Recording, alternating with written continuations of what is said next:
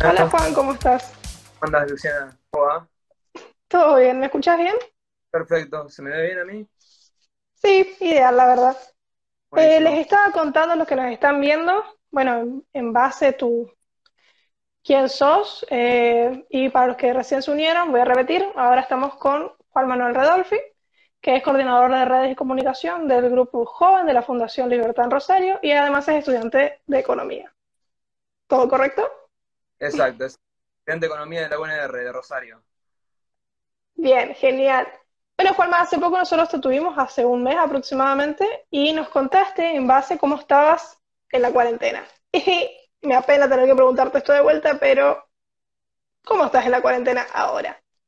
Bueno, antes de arrancar, eh, agradecerles por haberme contactado nuevamente. Para mí es un gusto estar hablando con ustedes.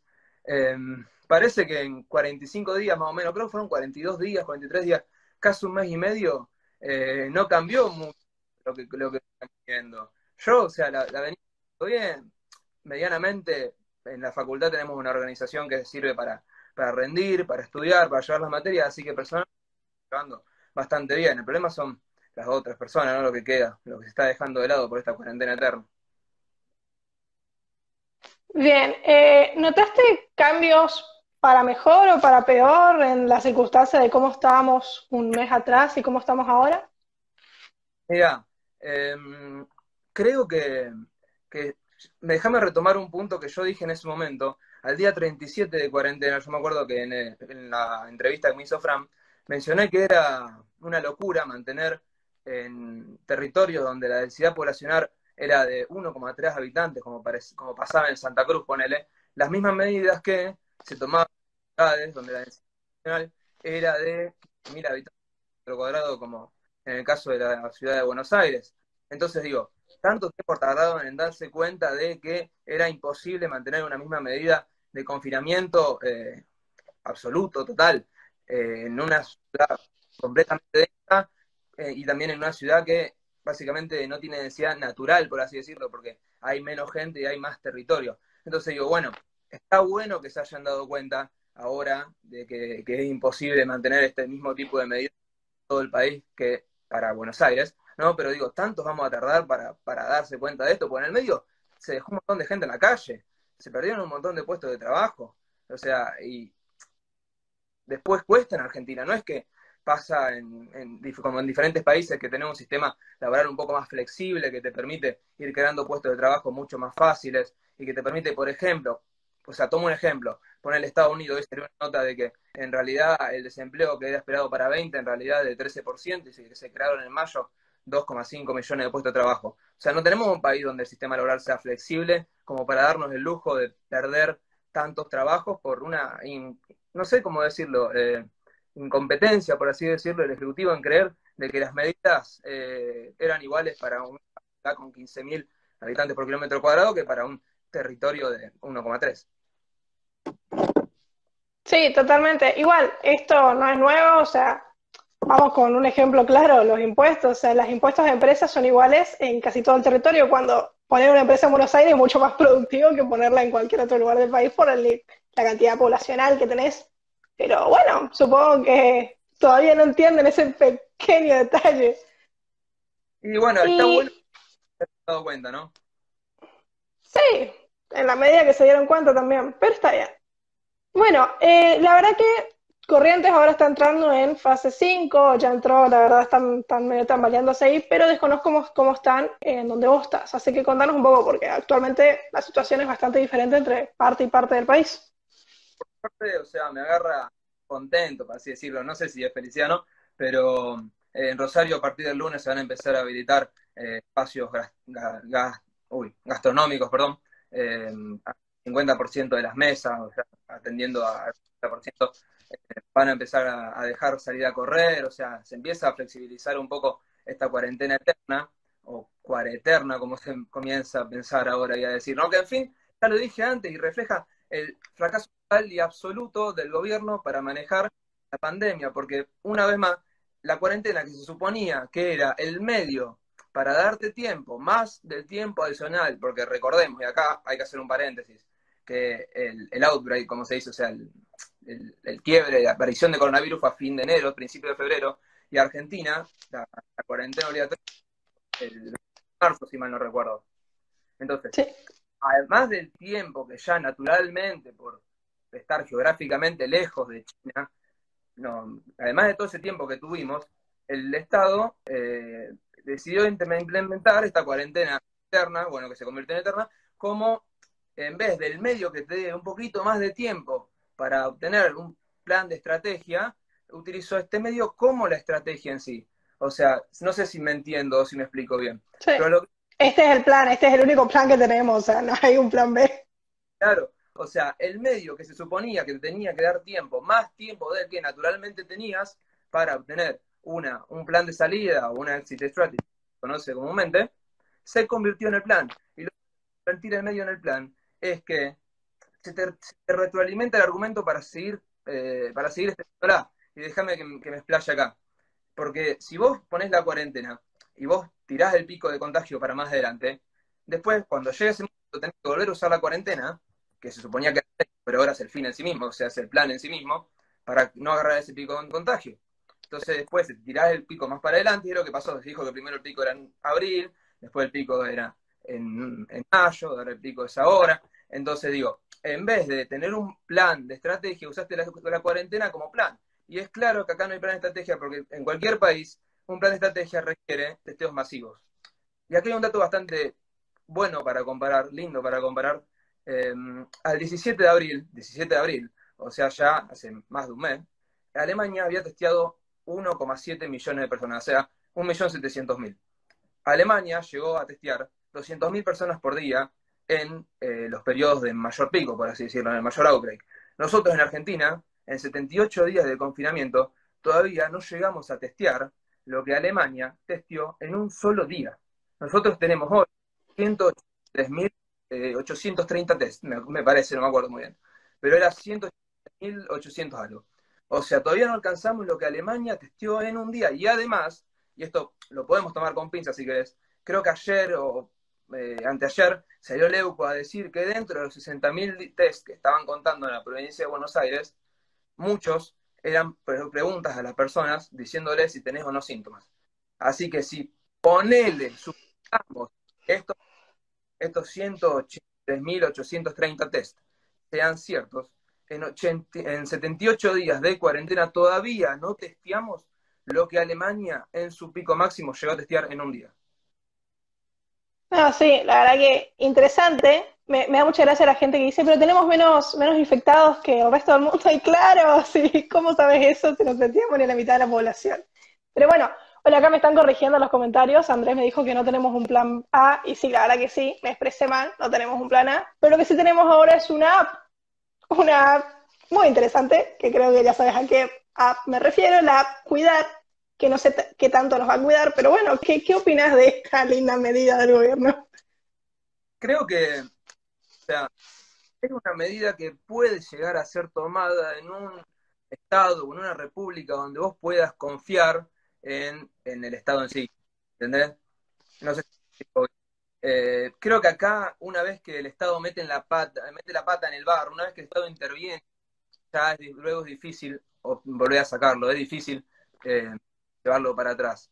O sea, es una, una, violación a las libertades individuales que creo que también va de la mano con eh, la reglamentación del ciberpatrullaje, que pasó desapercibido, muy desapercibido por estos días, dentro del delirio eh, diario que implica vivir en Argentina. La reglamentación del ciberpatrullaje muy desapercibida. El otro día le di una nota en un diario muy, muy reconocido acá en Argentina, que decía que se había aprobado el decreto que eh, reglamentaba el ciberpatrullaje o la creación de ciberpatrullas, por así decirlo, que navegan la red y que buscan em, conductas que vayan en contra de el acatamiento de las normas establecidas por la pandemia o por, no me acuerdo cómo decía, por la por las eh, emergencias sanitarias, me parece.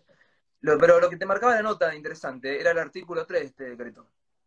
El artículo 3 de este decreto decía que este ciberpatrullaje estaba también aplicado hacia los delitos que implican, o sea, los delitos tipificados en el artículo, eh, perdón, en el decreto en el decreto presidencial 260/2020, que es juntamente el decreto que establece el confinamiento, o sea, la cuarentena. Entonces digo, este ciberpatrullaje también va a, eh, no sé cómo decir, espiar, eh, qué sé yo, eh, pero en fin, seguirte si estás acotando o no lo que dictan desde el Estado del gobierno y parece ser que el 1984, brother is watching el hermano está mirándote, se está volviendo realidad.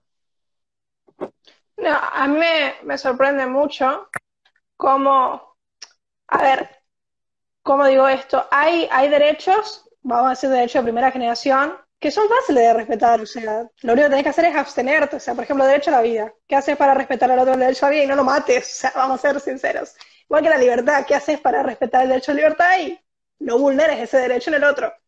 En cambio, los otros derechos como salud, educación, son un poco más complicados porque necesitas algo que entregar al otro, etc. Y yo entiendo que el Estado se pueda defender de no poder cumplir con estos derechos de segunda generación, pero ¿cómo hacen para vulnerarlos de primera? O sea, son muy habilidosos, claramente, y esta app es un claro ejemplo. Y me llama la atención cómo muchos defienden esta app con que el Estado tiene buenas intenciones, y está bien si querés creer eso, pero el Estado hizo hace poco una aplicación para el Congreso, si no me equivoco, y un diputado o un senador demostró que esta app en realidad era muy fácil de hackear, o sea, necesitabas una imagen de tu computadora y listo. O sea, si una app para el Congreso es fácil de hackear, no me imagino lo fácil que es ser hackear esta aplicación. O sea, confía en el Estado, pero por lo menos no confías en el resto, o sea, te pido un poco de, de crítica, no sé. Pero bueno, no me sorprende los argentinos. Ya que hablamos de Argentina, vamos a. ¿Sí? De, no sé, Garrett Edwards, que, que, marcaba que la aplicación acá en Santa Fe era solamente disponible para, para Android. Bien. El, Perfecto. Desarrollo del Estado interventor, así decirlo. Claro, o sea, medio que la mitad de la población no tiene la app. Me parece ideal totalmente. Por eso me reía, por, ese sarcasmo del, tweet. No, no, la verdad cada vez más impresionada es mi gobierno de científicos. Bueno, ya que hablamos un poco sobre nuestra situación nacional, me quiero mover un poco a una situación más, más para el norte, ¿no es cierto? Creo que estás al tanto de lo que está sucediendo en Estados Unidos con las manifestaciones por la muerte de... Ah, eh, Floyd. ahí está. Eh, que en paz descanse, por cierto. ¿Qué, ¿Qué opinas de todo esto? Yo estoy totalmente a favor de la manifestación pacífica para reclamar por la vida de una persona. Eh, yo creo que, que, los policías o los responsables del, crimen, del asesinato de Floyd, deben ser juzgados con la ley en mano y deben ser, sería, no, el derecho no es mi rama, ¿no? Pero deben ser juzgados y deben enfrentar las condenas que, que son las estipuladas por Estados Unidos o por lo que establezca, no sé si el Código Penal o lo que sea de Estados Unidos, ¿no? Eh, estoy totalmente a favor de las manifestaciones pacíficas, lo que sí creo que em, la violencia no, no, no, no, lo justifica, creo que no es, la violencia no es el medio para hacerlo, creo que lo veía el otro día en un par de tweets publicados em, por Dale Giovanni, que intentaban deslegitimizar un gobierno que en realidad varios grupos de izquierda no, habían podido digerir, ¿no? Entonces creo también que la utilización de, la muerte de George Floyd, tanto en Argentina como en Estados Unidos, para hacer política, me parece que es arruinarse en su memoria, es em, perder, perder lo que significa, perder lo que, lo que significa pedir por la vida de alguien, para utilizarlo en una campaña política. Me parece totalmente cínico que se utilice para hacer política, ¿no?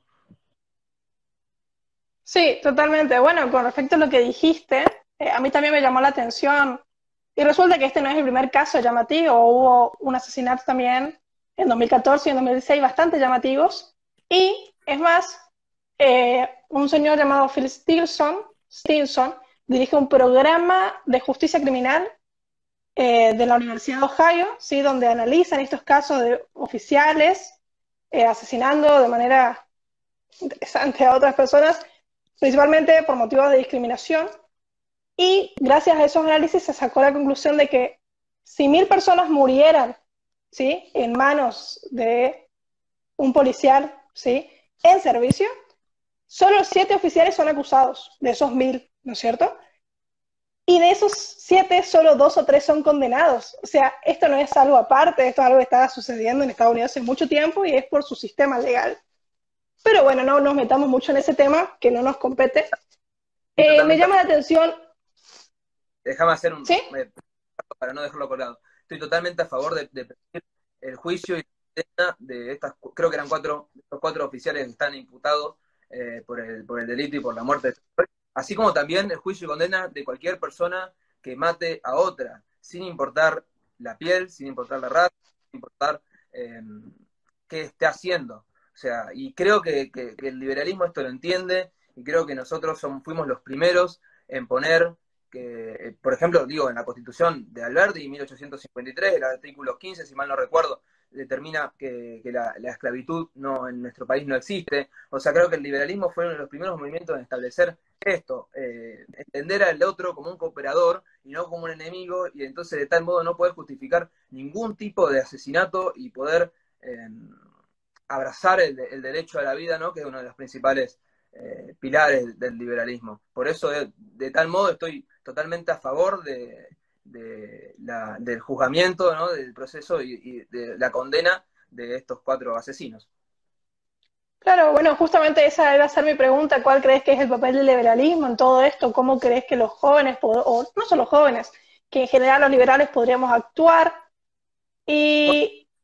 Para ahí, eh, si querés, para, para seguirte con, con, lo que, con lo que querías preguntarme, de cuál es el papel del liberalismo, porque, vamos, muchos dicen que el liberalismo es racista o que el mercado es discriminador, cuando en realidad es todo lo contrario. De nuevo, déjame volver a la creada por Alberdi, por uno de los pilares del liberalismo argentino.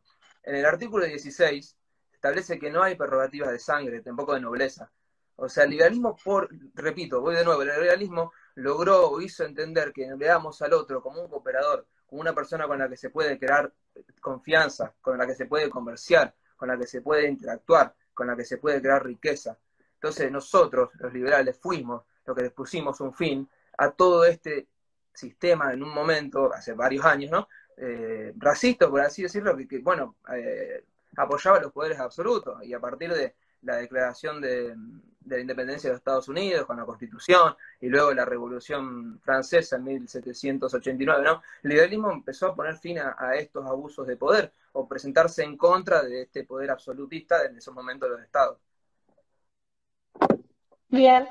Bueno, eh, justamente en Estados Unidos, todo esto de la muerte de Flo y las manifestaciones también concurrió con un hecho impresionante. Primero la aparición de Anónimo después de tres años, y segundo, que se apagan las luces de la Casa Blanca. Eh, muchas personas dicen que esto es un símbolo de la izquierda, pero ¿para vos es un símbolo de la izquierda o es algo más? A mí me parece muy llamativo.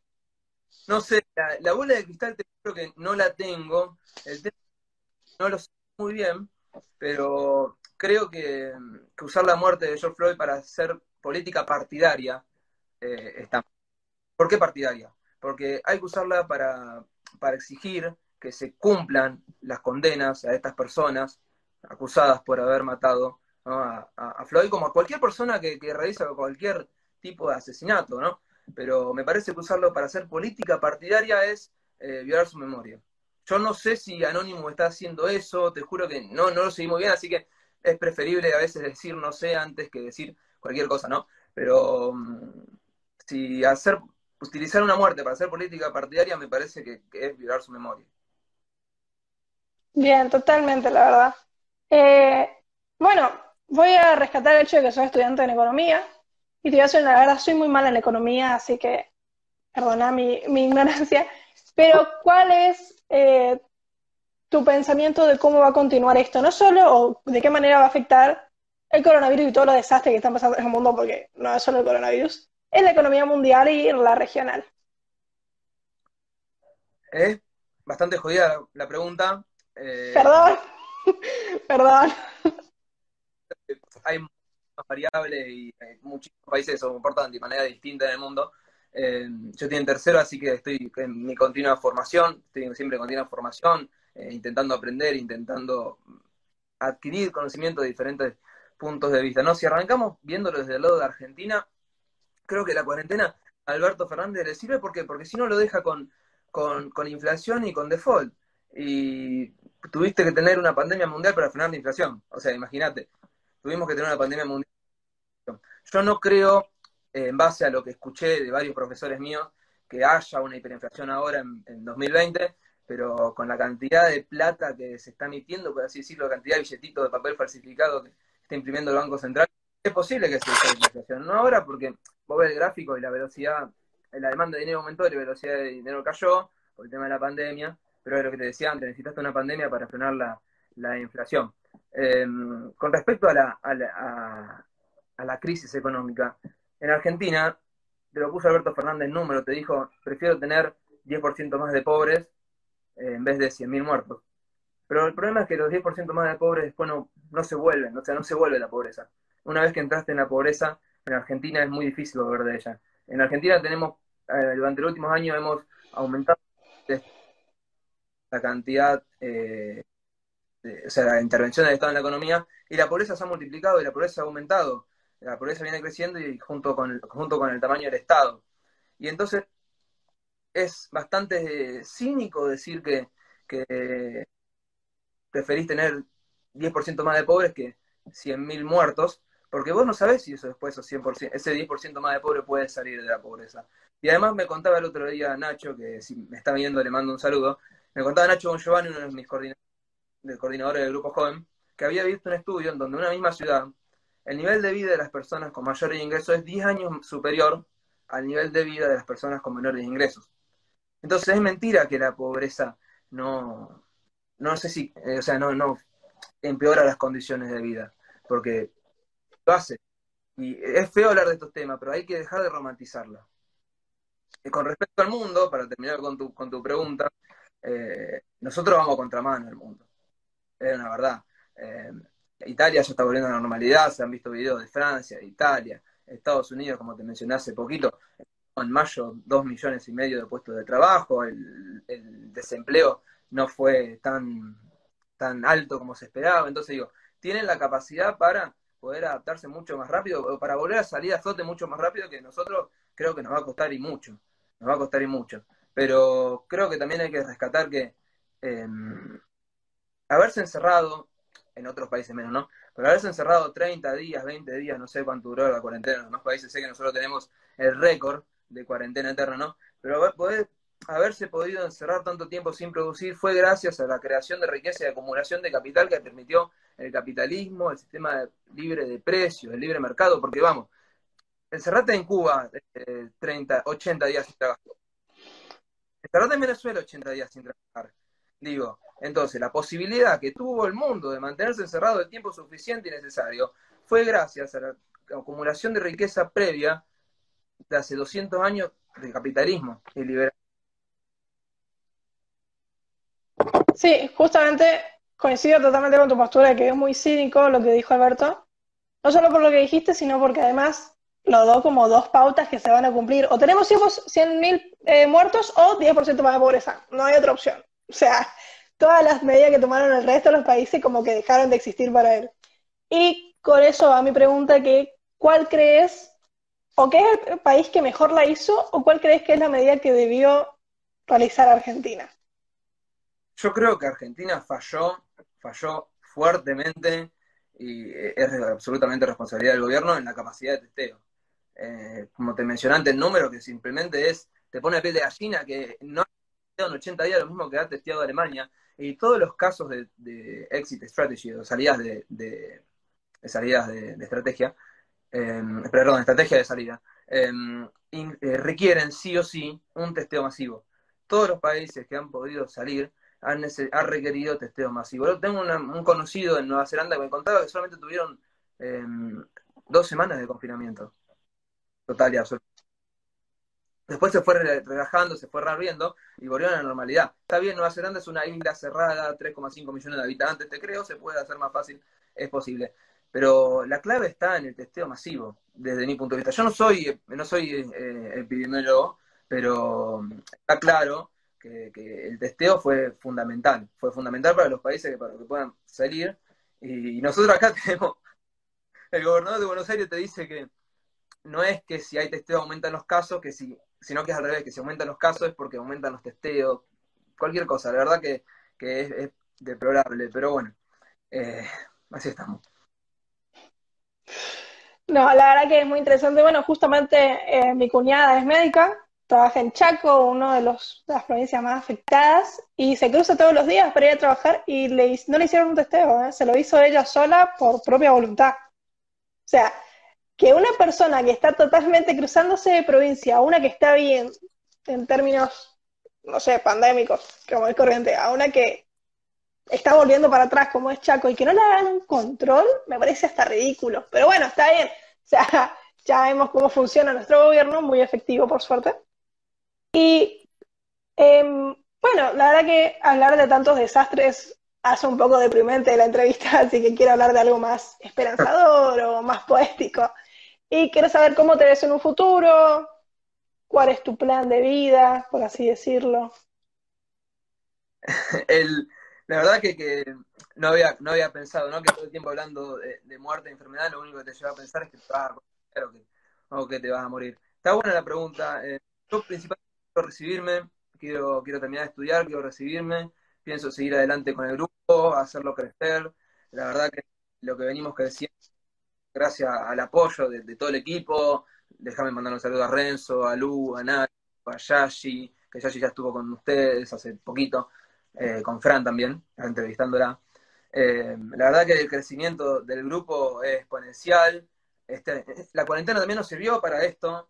Eh, la cantidad de, gente en las redes se aumentó mucho, o sea, se multiplicó fuerte y, nos, dio mucho más interacción con, nuestro público, con nuestros seguidores.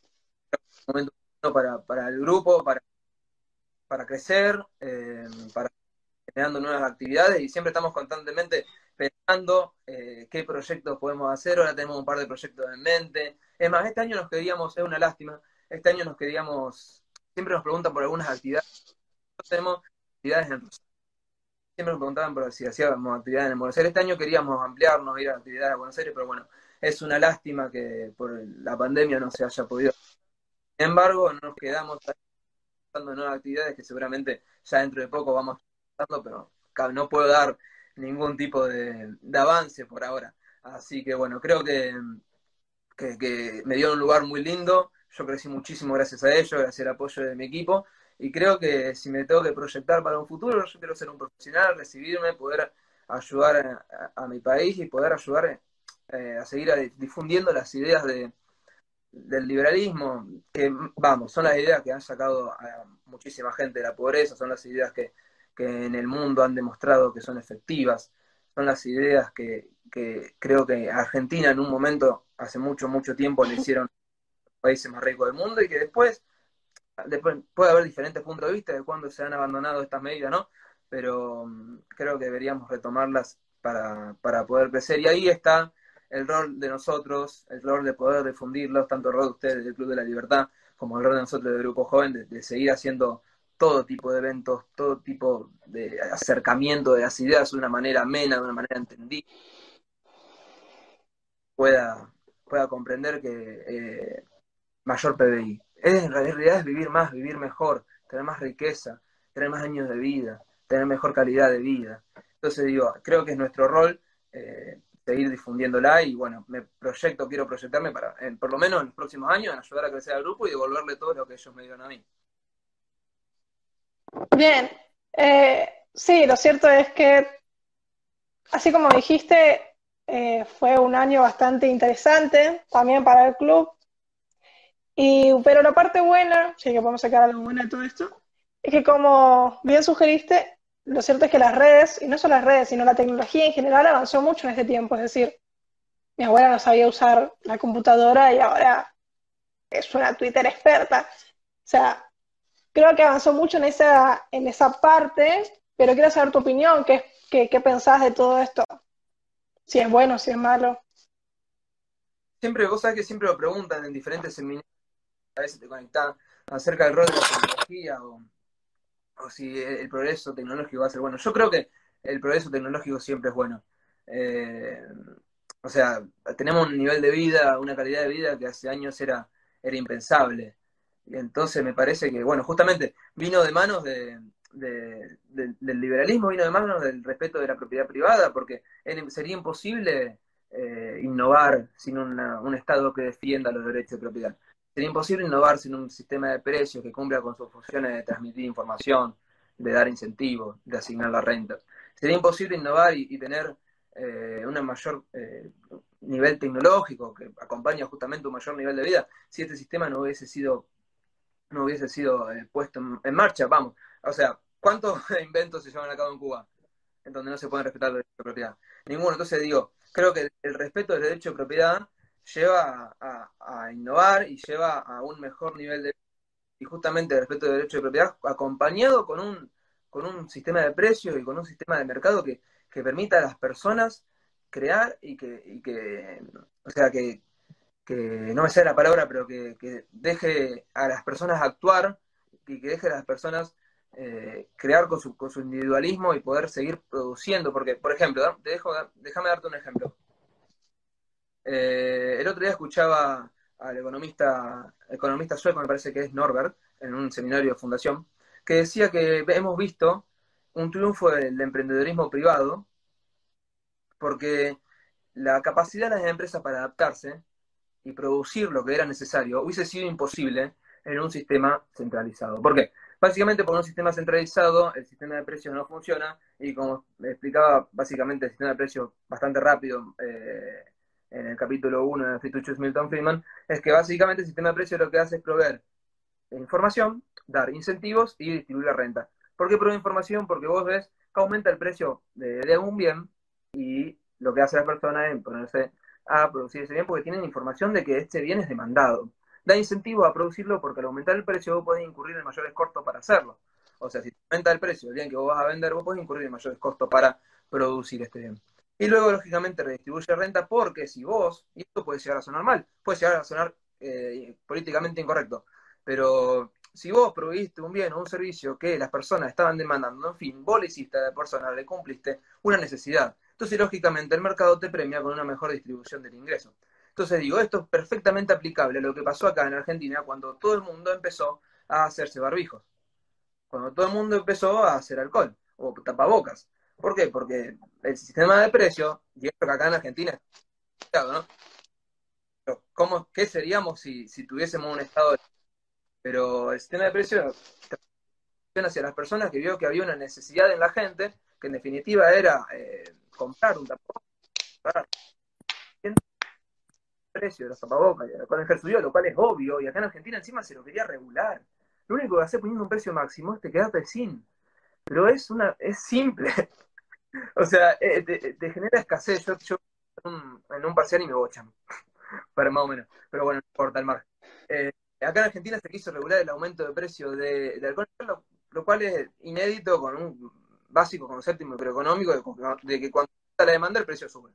Cuestión, en Argentina se, se produjo esta transmisión de información a partir del sistema de precio y mucha gente, no sé si ocurrió allá en Corrientes, pero acá en Rosario pasó, de que se pusieron a vender barbijos. Y lógicamente el aumento del, precio de los tapabocas, el aumento del, precio del alcohol en gel, hizo que el costo de oportunidad de producirlo sea recompensado con el precio tuyo de, poder venderlo, porque la gente lo valoraba más. Entonces, como la valoración del consumidor determina el precio, y la valoración del consumidor aumentó, el precio vino aumentó. Yo me acuerdo que compré barbijos eh, en febrero, porque justo había estado en Alemania, había estado en Alemania en enero y había visto que se venían y tenían varios compañeros que, que estaban, varios compañeros asiáticos que se habían comprado, un compañero se compró mis barbijos. Entonces yo volví a Argentina y compré barbijos.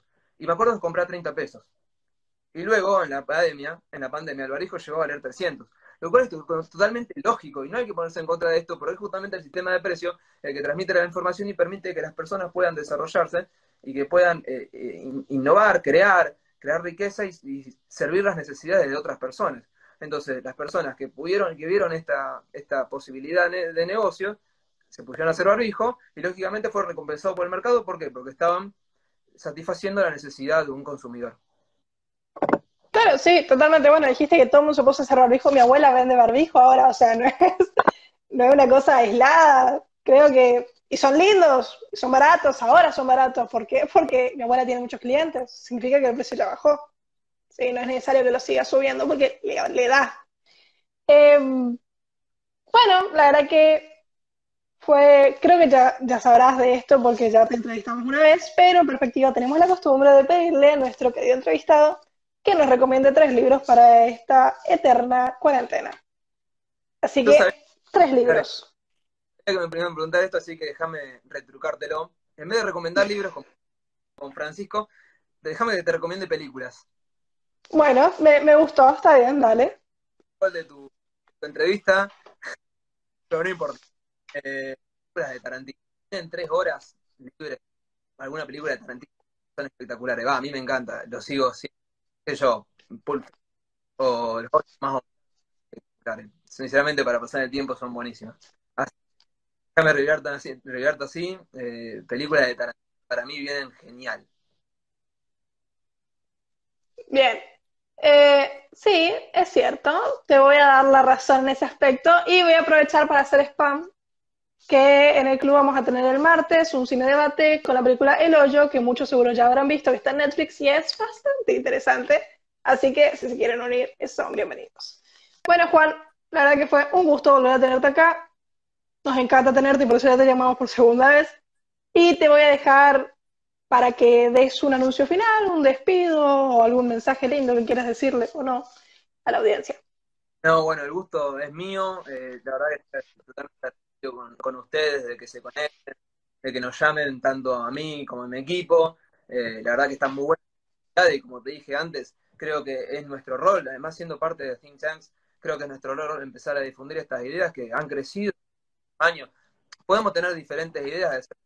Yo creo personalmente que el efecto Miley dio un fuerte impulso a que crezcan estas ideas y luego se diversificó en un montón de un montón de, de líderes que creo que pueden llegar a cambiar la, realidad de este país. Aprecio mucho su trabajo, porque, porque o sea, estoy en un, en un ámbito similar al de ustedes. Eh, sigámosle metiendo con esto y bueno, agradecerle a todo mi equipo eh, por, darme también la oportunidad de crecer, porque lo que yo es básicamente gracias a ellos, a la oportunidad que me dieron y al lugar que me dieron. Y también una reflexión, creo que ese es nuestro, nuestro objetivo, dar un lugar a, los chicos que se quieren sumar, o todas las personas que se quieren sumar, a no solamente formarse dentro del liberalismo, ¿no? sino también formarlos como personas, formarlos como futuros profesionales o en, algún momento formarlos como futuros líderes. Creo que ese es nuestro rol como grupo, grupos jóvenes. Eh, me parece que, ahí está nuestra, nuestra participación en la civil society, como a veces te lo, ponen en, en algunos otros seminarios. Así que bueno, si digo, sigámosle metiendo para adelante y, bueno, déjame agradecerle a todo mi equipo una vez más y agradecerle a ustedes por, por contar conmigo. Sepan que, cualquier, cualquiera de nosotros está, está disponible, está eh, desea hacer cualquier tipo de, conferencia con usted, o sea, con vivo con, con, el, con el Club de Libertad, porque la verdad que, está bueno que nos llamen y que, podamos así charlar un ratito. Genial, sí, la verdad, eh, nos encanta tenerlos. Es más, por eso eh, promovimos esta idea de un ciclo joven, porque aunque sí es cierto que los grandes son muy sabios y debemos aprender de ellos, también los jóvenes tenemos nuestro, nuestra parte interesante y es lindo destacarla. Eh, fue un gusto tenerte, la verdad que es genial escucharte a vos y también al resto de tu equipo, así que lo vamos a seguir llamando. Y antes de despedirnos voy a dar los anuncios en el próximo Perspectiva Joven, que es mañana a las 23 horas. Va a estar Camilo Enríquez, que es coordinador de Estudiantes por la Libertad de Chaco. Así que eso. Muchas gracias, Juan. Espero que nos volvamos a ver. Ojalá que sí. Que tengas una linda noche y una linda cuarentena. ¿Lo cortamos esto? Sí, sí, yo lo corto. no te preocupes. Chao, chao, buenas noches.